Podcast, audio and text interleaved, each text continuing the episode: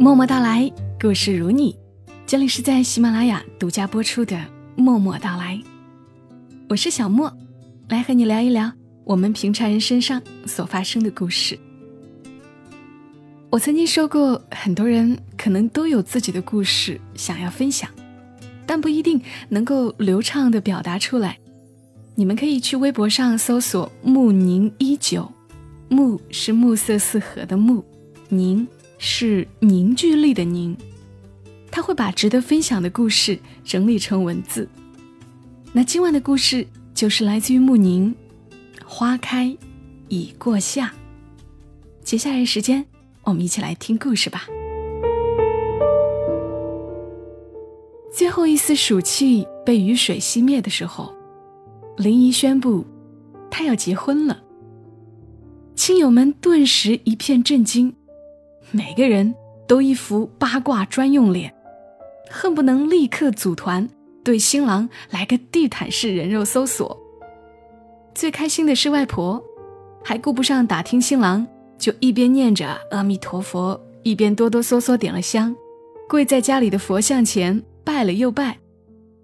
我在一旁哭笑不得，说：“老太太，您这反应也太夸张了，不知道的。”还以为林姨中了五千万呢，女人靠婚姻谋生的时代早就一去不复返了。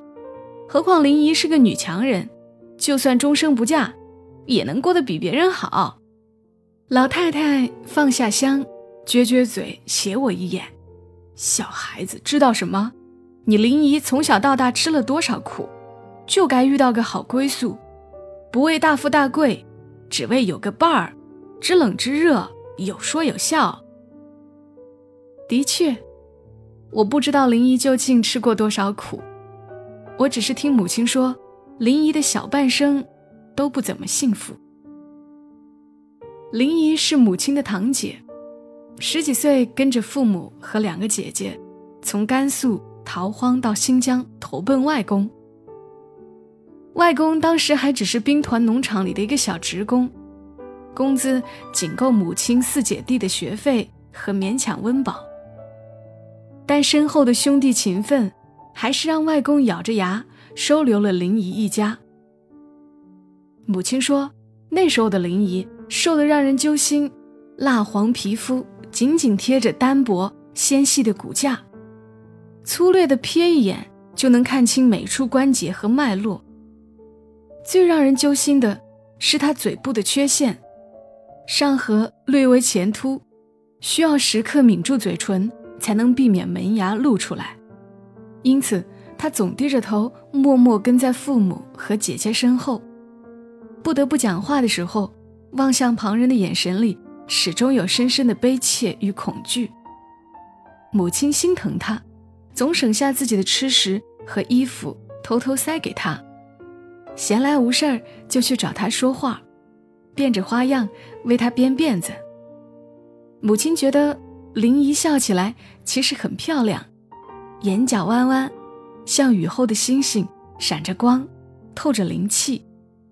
一对酒窝滚圆小巧，漾着少女的温柔与甜美，这都足以让人们因为沉迷于她的笑容而忘记她嘴部的那点缺陷。可惜，林姨。只有和母亲单独在一起的时候，才会那样放松的露出牙齿，无所顾忌的笑。由于当时还没有正式户口，林毅一家只能蜗居在农场附近被废弃的一间小砖房里，工作也只能做些零散的体力活。见林姨太瘦弱，外公便贿赂了领导两瓶酒，让他留在农场里做出纳。灾荒前，林姨是上过几年学的，加之自身勤奋肯干，很快就对农场所有账目应对自如。然而，林姨还是总低着头，安静的像一片影子。母亲常常劝她，别这么内向，要多交朋友啊！大家都有缺点，没谁比谁了不起。每次听。林姨都只是隐忍的笑笑，不说好，也不说不好。直到有天，母亲去找林姨说话的时候，看见她躲在角落里哭，询问了好久，林姨才泪眼婆娑地望着母亲说：“你说的不对，谁都比我了不起啊，可以随便拿我开玩笑，叫我包牙妹，天包地。今天领导在办公室摸我的腿，我推了他一下，他还骂我不识好歹。别说选择的权利。”我连拒绝的权利也没有。母亲气得发抖，狠狠替林姨擦干眼泪，说：“谁说你没有？”那天晚上，母亲在路边捡了两块大石头，带着林姨埋伏在领导家的院墙外。灯一灭，两人同时小声的数：“一、二、三”，然后卯足力气举起石头，瞄准。往院内的一扇窗户重重砸去，炸裂声响起，林姨迅速拉起母亲的手，藏进一个更隐蔽的地方，面色苍白的屏住呼吸。等听见领导找不到肇事者，气急败坏的咒骂声，两个姑娘才彻底松了口气，捂住对方的嘴，掩声大笑。从那以后，林姨决心参加高考。离开农场，所有的工资用来买书，所有的时间用来做题。无奈基础太差，还是落了榜。林姨也没气馁，在夜校辅导班报了名，打算第二年继续考。那大概是林姨最孤立无援的一段日子。虽然那时家里经济条件已经稍稍好转，林姨的父亲开始经营一个规模很小的养殖场。收益甚微，但也足以使一家五口不必再为温饱发愁。姐姐们也都有了结婚对象，心满意足的准备嫁人。可没有谁支持林姨二次高考的决定，认为只有婚姻才是女孩的正途，哪怕因为嘴部缺陷只能寻个条件很差的男人，也算是完整的一生。林姨不甘心。没妥协，带着行李逃到了外公家。那时，母亲已经考上了外地的一所中专，恰好空出一间房。外公外婆也不认同林姨父母的落后观念，便毅然留下了她。为了感谢外公外婆，林姨开始像一只无需外力也不停旋转的陀螺，每天都帮外婆做完家务再去上班。晚上从夜校下了课，就在母亲的小房间挑灯苦读，奋笔疾书。艰难自然得到了证明。第二年，林姨考上了南方的一所重点大学。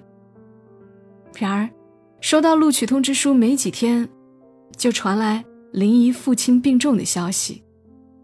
两个姐姐都已有各自的家庭，说自己有心无力，上门逼着林姨回去。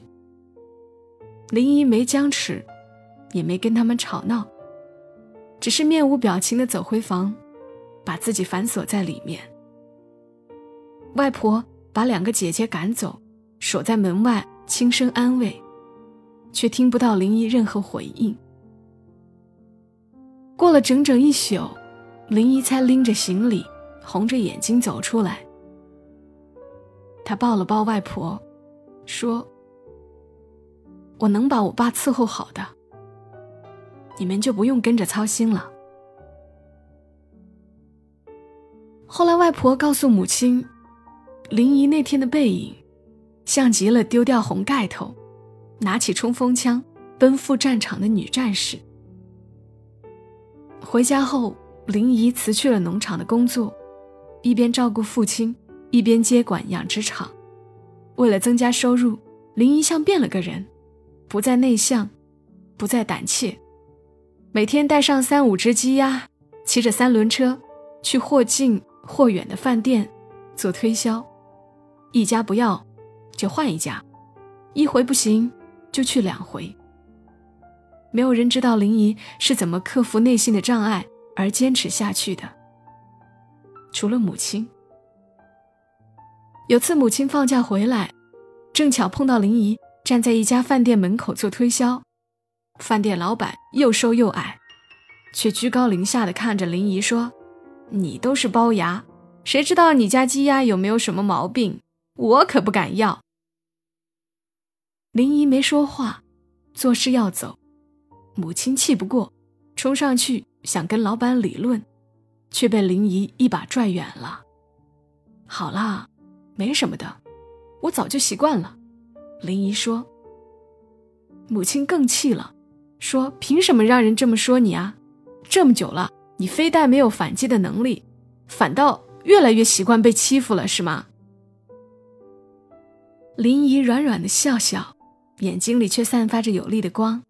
不是，是我明白了，当一个人还不能被真正欣赏、被幸福的时候，反击只是一种吃力又没用的消耗，不仅伤不到别人，还累了自己。不如把这精力省下来，让自己变强些。说完，林姨又咬咬嘴唇，一副信誓旦旦的模样。等我强一些，再强一些。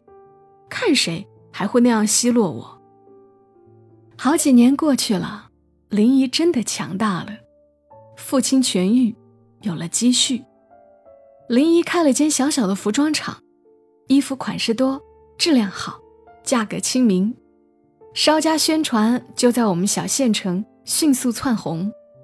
大家果然对林姨多了几分钦佩，开始陆陆续续给她介绍对象。然而林姨不动禅心，一律婉拒。大家都猜，要么是林姨有钱了，心气儿太高；要么还在因为嘴部的缺陷而自卑，怕婚姻，怕受伤。只有母亲常常一脸笃定的喃喃自语：“臭丫头，该是还在想着他吧？”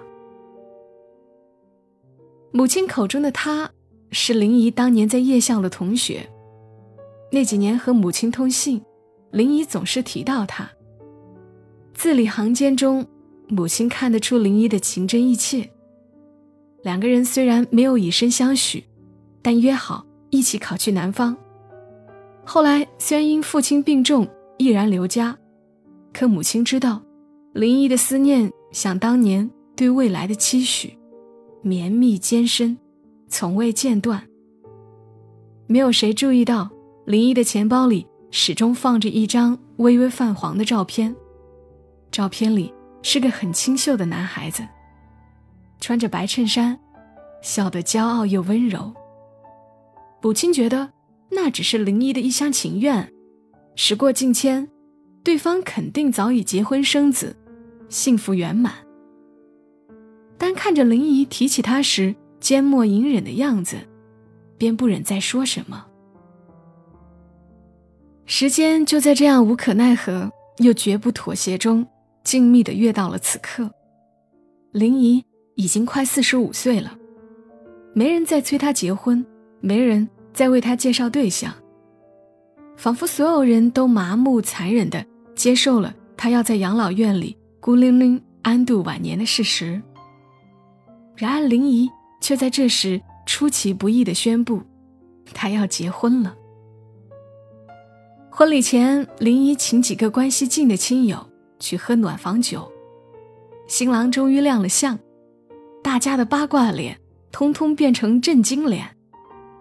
新郎虽然年龄和林姨相差无几，但看上去很有朝气，没秃顶，有肌肉，略带皱纹的面庞上留有年少时的清秀与稚气。话不多，但体贴细心。一直静静坐在林姨身边，笑着给她夹菜，不时起身给大家添酒倒茶，把每个人都照顾得很周到。在大家忙着感叹的时候，母亲却默不作声，只盯着新郎瞧。酒过三巡，母亲才凑过去跟林姨咬耳朵：“怎么，我像在哪儿见过他似的？”原来。年初，林姨神秘又俏皮的眨眨眼，拿出钱包，指了指里面的照片。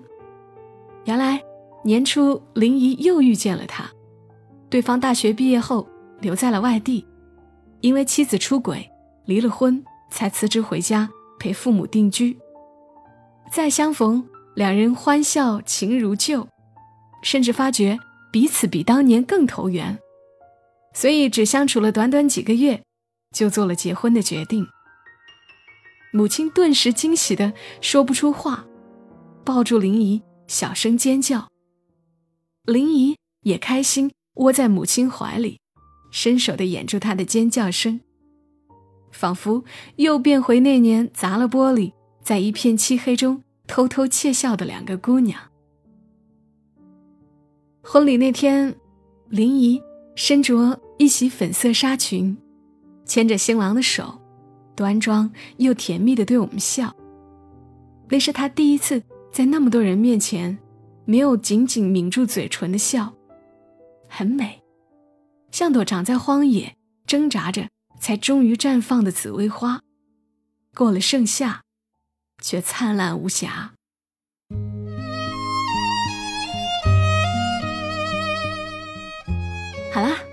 真庆幸故事的结局是美好的。谢谢慕宁写下这个故事。如果你也有故事想要慕宁帮你写出来，可以在微博上搜索。慕宁依旧，暮色四合的暮，凝聚力的凝，依旧是阿拉伯数字一九。我很欣赏故事中的林姨，也敬佩慕宁善良的母亲。我们常说女人如花，但花开有早晚，认真生活的女人迟早都会绽放。谢谢你听到小莫的声音，这里是默默到来。更多节目信息，欢迎关注默默到来的公众号。沉默的默，娓娓道来的到来，或者直接搜索 ID“ 默默到来”的全拼幺二七幺二七。我们下期声音再会吧，祝你夜好眠。小莫在长沙，跟你说晚安。When he comes near, my heart beats so joyfully. You think that he could.